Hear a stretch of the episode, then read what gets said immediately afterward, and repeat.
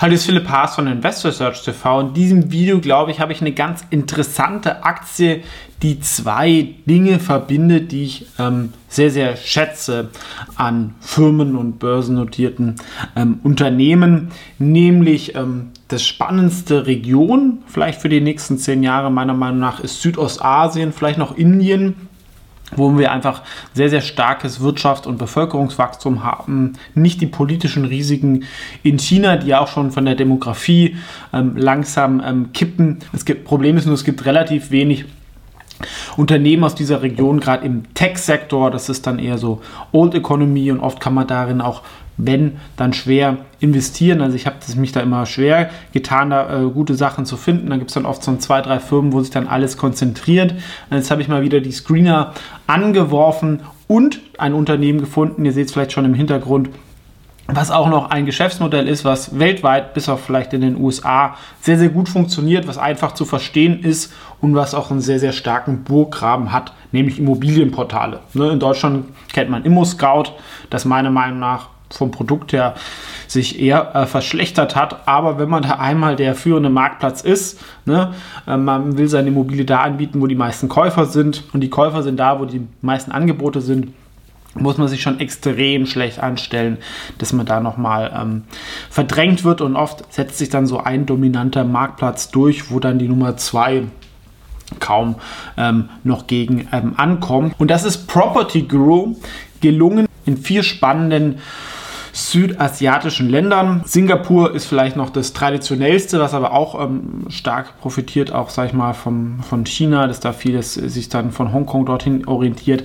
Sie sind aber auch die führenden Immobilienportale in Malaysia, Vietnam und Thailand. Gerade in Vietnam gibt es wirklich kaum Internet Pure Plays, also ähm, kenne ich keine und sie betreiben da dieses ähm, Property Guru, iProperty haben da auch zugekauft, hatten noch mal was in Indonesien, wo sie zum Beispiel die ähm, Nummer 2 waren. Und das haben sie dann ähm, zugemacht oder äh, haben sich da zurückgezogen. Sie fokussieren sich auf die Nummer 1, was die richtige Strategie ist, hatten auch, ähm, haben auch noch ein paar Software-Themen, also es ist nicht nur Immobilienportale wovon auch nicht alles funktioniert hat, aber per se ist dieses, sag ich mal, Immobilienportal ein sehr attraktives Geschäftsmodell, wie schon genannt. Aktie ist aber ein bisschen unterm Radar, kam als Spec an die Börse, ist jetzt aber ja, minus 65 Prozent von damals und da sind eigentlich auch gute Investoren drin. Also es war jetzt nicht irgend so ein Scam-Spec ähm, ähm, dahinter und hat sich zuletzt ein bisschen gefangen und ist auch jetzt kurz vor der Profitabilität in diesem oder nächsten Jahr. Dazu haben sie noch Netto-Cash. Aber es hat sich jetzt so ein bisschen zuletzt gefangen. Ähm, hier gibt es doch einen Boden und auch seit Jahresstart eine Gegenreaktion. Aber links noch kurz der Hinweis, ich bin indirekt hier minimal investiert. Daraus können sich Interessenskonflikte ergeben. Das hier ist keine Anlageberatung oder Anlageempfehlung. Und obwohl sie 570 Millionen Market Cap hat, ist die Aktie jetzt nicht super liquide, was vielleicht auch ein Grund ist, weil große Fonds hier zum Beispiel schwerer rein können. Ähm, nach Umsatz ist sie auch nicht teuer. Ja, aufs nächste Jahr haben wir hier einen dreifachen Umsatzmultiple ungefähr, dazu noch Netto-Cash ja, also auf den Firmenwert gesehen, das ist zum Beispiel ähm, günstiger als eine ImmoScout mit 8,4, ja, die jetzt nicht so das Wachstumspotenzial hat. Allerdings natürlich hat ImmoScout die Profitabilität, die hier wahrscheinlich erst in 25 kommt. Das ist eine spekulativere Aktie, die aber, glaube ich, eine, durch die Marktstellung eine ziemliche ähm, Sicherheit hat. Das ähm, da so schnell nicht jemand dran vorbeikommt. Und vom Markt ist es einfach sehr, sehr spannend. Es ist eine Marktgeschichte, um auf diese Länder zu setzen, wo halt hier die Mittelklasse sich stark ausweitet, dann auch Immobilien sucht und vielleicht auch damit einem schwächeren Dollar, wenn die Zinsen ähm, sinken, hilft es auch. Wobei Immobilienportale eigentlich relativ ähm, vom Zyklus unabhängig sind. Ja? Wenn der Zyklus, wenn der Immobilienmarkt boomt, dann äh, ist die Zahlungsbereitschaft von den Agenten auch nicht so hoch oder Immobilien werden einfach so verkauft. Wenn der Immobilienmarkt nicht so boomt, dann müssen die halt auch wieder mehr dafür zahlen, dass die Sachen loskommen. Also das gleicht sich immer so ein bisschen aus.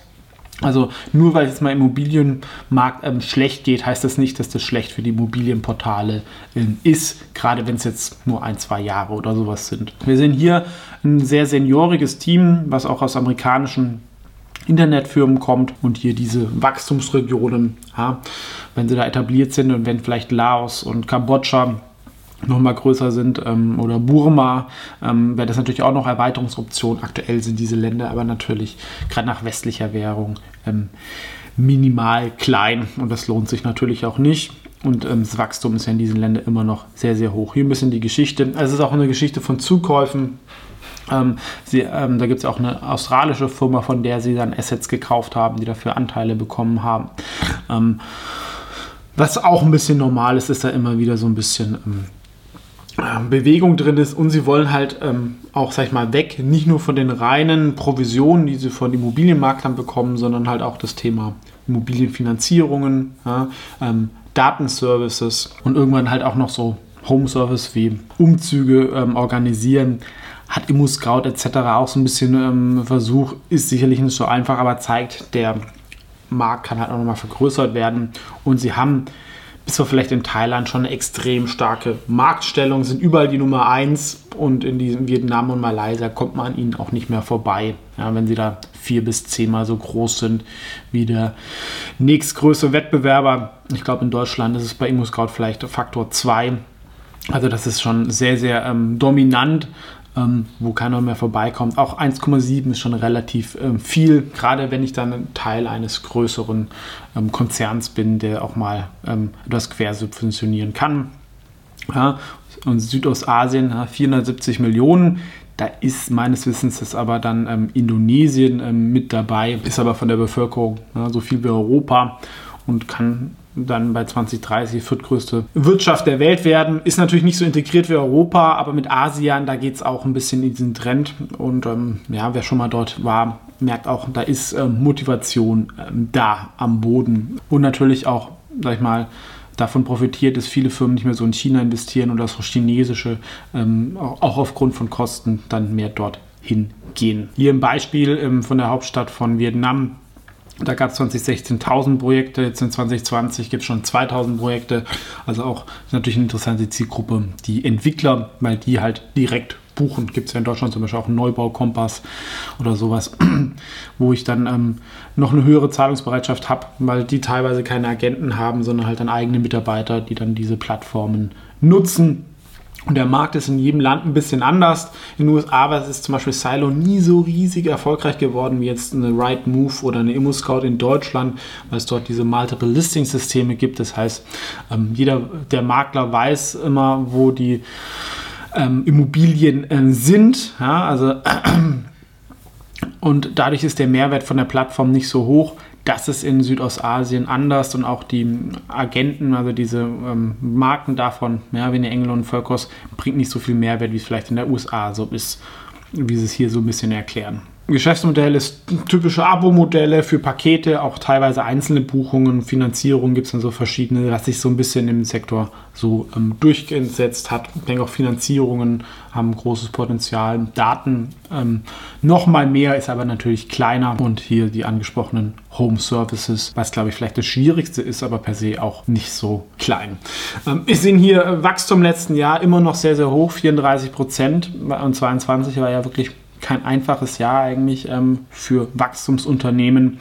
Jetzt in 23 gab es ein bisschen Probleme in Vietnam. Ne? Das kann dann immer mal wieder vielleicht auch politischen Gegenwind ähm, geben oder auch von der Währung. Ne? Man hat hier natürlich schon Währungsrisiken, ähm, wenn man in ähm, Dollar oder in Singapur-Dollar äh, berichtet, wenn dann so eine Währung abwertet, was sich, glaube ich, aber auf eine langfristige Sicht ähm, ausgleicht. Und auf EBITDA Ebene sind sie schon profitabel, was dann zusammen mit einer Netto-Cash-Bilanz das Risiko recht senkt. Aber natürlich nach dem fairen KGV ist jetzt nicht das Wahnsinnsaufwärtspotenzial. Selbst wenn wir auf 2026 gehen mit 10 Cent Gewinn, ist vielleicht konservativ. Ja? Also wenn es mal läuft, dann ist da natürlich ein ordentlicher Hebel drin.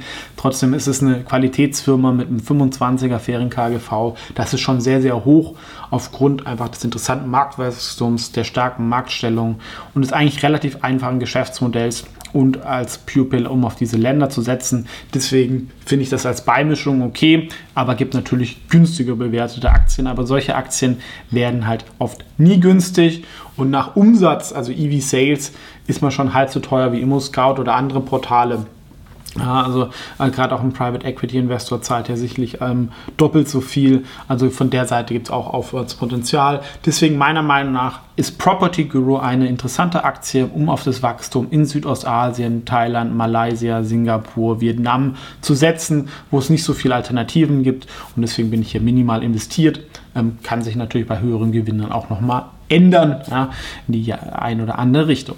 Was eure Meinung dazu? Ähm, ist die Aktie was für euch? Gerne kommentieren. Ansonsten vielen Dank fürs Zuschauen und bis zum nächsten Mal. Und wie immer natürlich, wer es interessant findet, selber anschauen. Gibt genug Informationen online, aber ich denke, ganz guter Ideeninput. Ciao, bis zum nächsten Mal.